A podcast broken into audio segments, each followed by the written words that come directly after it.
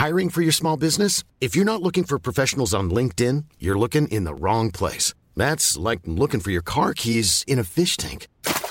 LinkedIn helps you hire professionals you can't find anywhere else, even those who aren't actively searching for a new job but might be open to the perfect role. In a given month, over 70% of LinkedIn users don't even visit other leading job sites. So start looking in the right place. With LinkedIn, you can hire professionals like a professional. Post your free job on linkedin.com slash people today. Attention, cet épisode traite de violences sexuelles et sexistes. Si c'est un thème sensible pour vous, écoutez avec prudence et n'hésitez pas à faire des pauses. Bonne écoute. Je suis arrivé en retard à l'Assemblée nationale.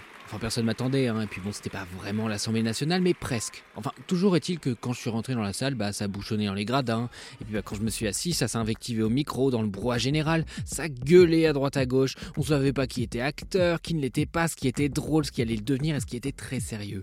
Parce que quand la séance parlementaire se termine par l'enlèvement d'un fasciste, son dialogue avec une psychiatre et puis un bain de sang finalement, le sourire tourne vite à la grimace. C'était le début de La vie est une fête, la dernière création des Chiens de Navarre, une compagnie qui est menée par Jean-Christophe Meurice depuis 2005 et qui est connue pour son humour corrosif, ses scénographies explosives et un propos sur une société qui va mal en gros. Et comme moi je débarque parce que je suis né il y a 10 minutes, les chiens de Navarre je les connaissais pas. Et Dieu sait que j'aime les chiens, surtout ceux de la casse puisqu'ils me brisent le cœur et après j'écris des super chansons.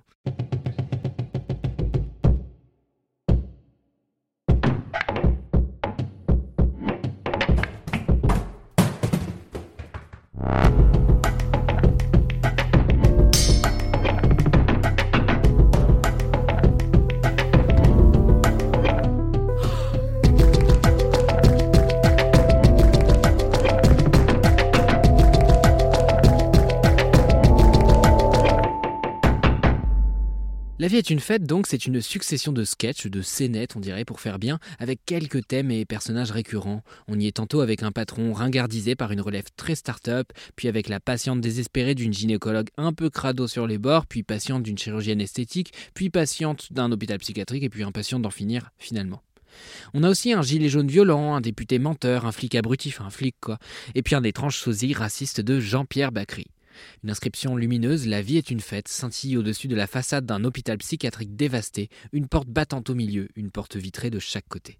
On peut donc y engouffrer de la fumée, comme si l'intérieur de la maison était le terrain d'une soirée techno, d'une manif ou la chambre de Michel Houellebecq. Tout est possible, c'est du théâtre, c'est du jeu, et Dieu sait qu'on s'y amuse. Je me suis dit, putain, j'ai jamais vu ça. Et pourtant, ce sentiment, j'ai jamais vu ça, il est de plus en plus rare dans ma vie. Forcément, parce que plus je vais au théâtre, moins je suis surpris. Je deviens un vieux con, blasé, cynique, dont les sourcils broussailleux se rapprochent un peu plus chaque année pour venir former un maquis impénétrable. Et si jamais je touche le fond, c'est là que j'irai chasser le dimanche. Il se passera peut-être plus grand chose dans mon cœur, mais mes sourcils deviendront un vivier pour plus de 250 espèces. En attendant la chasse, je regarde le théâtre de la Villette lâcher les chiens et je regarde les gens qui regardent la Villette lâcher les chiens et tout le monde est hilar. Mais très vite, quand j'ai l'impression que mon cœur bat enfin à l'unisson avec le reste de la salle, euh, je tique. Il y a un fil conducteur dans tout ça, vous l'aurez compris, c'est la folie. La folie en gros, hein, la folie que des gens qui bavent, qui crient fort, qui fabulent, qui dépriment, mentent, cassent et font rire principalement les gens neurotypiques. Les normaux, comme vous et moi, enfin surtout comme vous. Bon, ça en tout cas c'est ce que laisse penser cette pièce. Oui, parce que ça m'intéresse toujours beaucoup d'analyser ce que des artistes présupposent de leur public. Avant que le rideau ne se lève pour la première fois, qu'est-ce qu'ils s'attendent à voir? Qui est-ce qu'ils s'attendent à voir? Leur horizon d'attente est souvent conditionné par leurs propres expériences d'artistes et aussi de spectateurs, mais tout ça on s'en reparle après, car un petit moment chiant s'impose pour répondre à cette question qui m'a été posée par moi-même. Mais Mathis, qu'est-ce qu'ils peuvent bien s'attendre à voir les chaînes de Navarre? Et à quoi ça rime? Et quel accent tu imites? Je ne sais pas.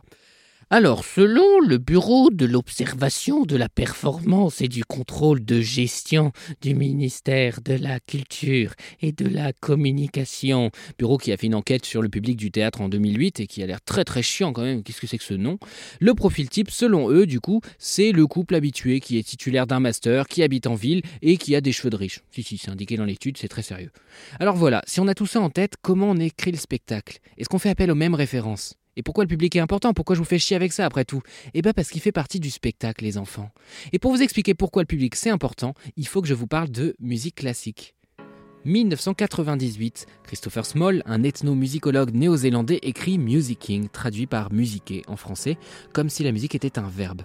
En gros, à ce moment, il y a plein de gens qui écrivent des essais tirés à quatre exemplaires en mode Oui, Haydn écrit de telle façon, ce qui fait que la musique, gna gna gna gna gna, mais tout ça on s'en tape. Parce que Christopher Small, il dit Ça sert à rien de comprendre ce que c'est que la musique, c'est perdu d'avance. Ce qui compte, c'est comment les gens musiquent. Avec qui, dans quel contexte, dans quel lieu. Pour un concert de classique, aujourd'hui, ce sont des inconnus qui se regroupent dans une salle somptueuse le temps d'une soirée et qui pensent d'ailleurs reproduire les conditions d'écoute d'antan alors qu'a priori, pas du tout. Donc l'orchestre, c'est des exécutants, les voisins tu les connais pas, on fait tout pour que cette expérience collective soit la plus individuelle possible, et pour ça l'uniformité du public, des bourgeois donc, est rassurante. Christopher Small dit de l'assistance qu'elle s'est auto-sélectionnée à partir d'une communauté d'affects, qu'elle soit réelle ou imaginée. En gros, dans l'idée, c'est est-ce que vous êtes déjà fait la réflexion au théâtre ou dans un concert que le public ressemblait à l'artiste? Je me souviens d'un type, par exemple, au concert de Philippe Catherine, qui était assis en tailleur au milieu de la fosse et qui criait Cigarette toutes les deux minutes. Voilà, bon, bah c'est pareil au théâtre. Parce que les goûts sont conditionnés par la classe sociale et que la classe sociale pousse justement les gens à valoriser tel ou tel comportement. Et Christopher Small y conclut qu'une salle de concert euh, de musique classique, c'est un lieu où des bourgeois blancs peuvent collectivement se sentir en sécurité. Sauf que ça ne va pas de soi. Avant, au théâtre, le public était debout, la lumière restait allumée dans la salle, les gens s'invectivaient, insultaient les comédiens. Et puis on a assis le public, on a éteint la lumière, on a exigé un silence monacal pendant les spectacles. Si tu tousses à nouveau Ghislaine, je te fourre l'intégrale de Racine dans l'œsophage. Et pourtant, malgré ça, malgré tous ces efforts pour faire du public une assemblée passive, on fait toutes et tous partie du spectacle. Oui, même toi, Ferdinand, qui a le potentiel dramatique d'une boîte de thon réchauffée au micro-ondes. Oui, parce que Christopher Small, il a pas mal voyagé d'un pays à l'autre et aussi d'un espace social à l'autre, et il sait que ce public silencieux qui hoche poliment la tête, musique autant que le personnel de ménage, l'administration, la communication ou même les musiciens, toutes celles et ceux sans qui le concert est altéré ou inexistant. Du coup, en concert comme au théâtre, on est tous acteurs du spectacle. On y participe bien plus qu'on y assiste, même si c'est codifié, caché et même inconscient. Pourquoi je vous parle de ça? Je pourrais vous parler de La vie est une fête comme on parle de n'importe quelle création. Sauf qu'à un moment, la compagnie des chiens Navarre fait allusion aux violences conjugales pour lesquelles Adrien Quatennens a été condamné. À un moment, un personnage balance que Sandrine Rousseau est à la politique ce que la gastroentérite est au corps humain. À un moment, un personnage quarantenaire s'estime tellement peu désirable qu'elle dit à sa gynéco ne pas pouvoir espérer un MeToo. Oui, vous avez bien entendu, espérer un MeToo.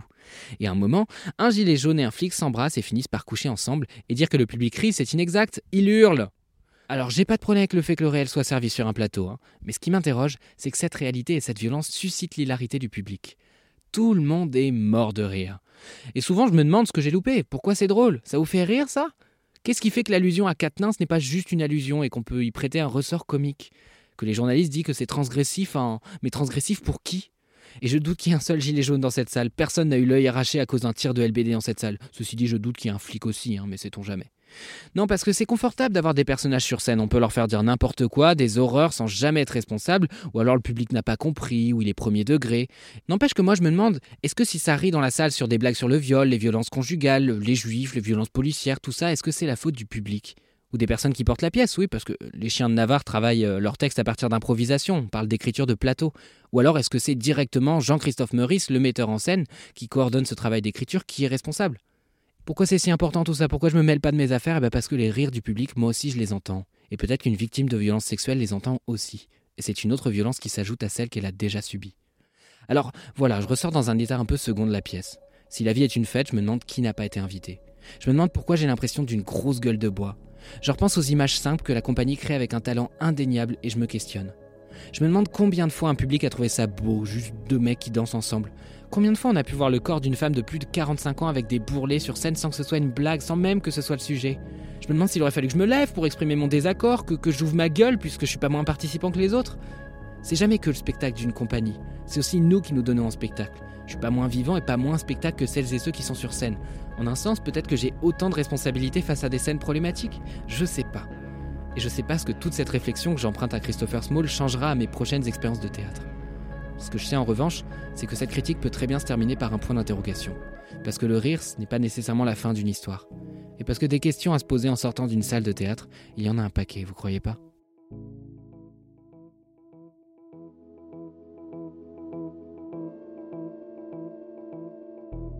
Vous avez écouté le quatrième épisode de Dramatis, le podcast de Mademoiselle pour les personnes qui aiment le théâtre et qui ne le savent pas encore. Je suis Mathis Grosot, j'anime ce podcast, je l'écris et puis je fais la musique aussi, enfin je fais d'autres trucs. Et vous pouvez me retrouver sur Instagram pour avoir plus de recommandations théâtre, de recommandations musique et puis d'autres trucs. Merci à vous d'avoir écouté ce podcast jusqu'au bout et je vous dis à dans 15 jours pour le prochain épisode de Dramatis. Salut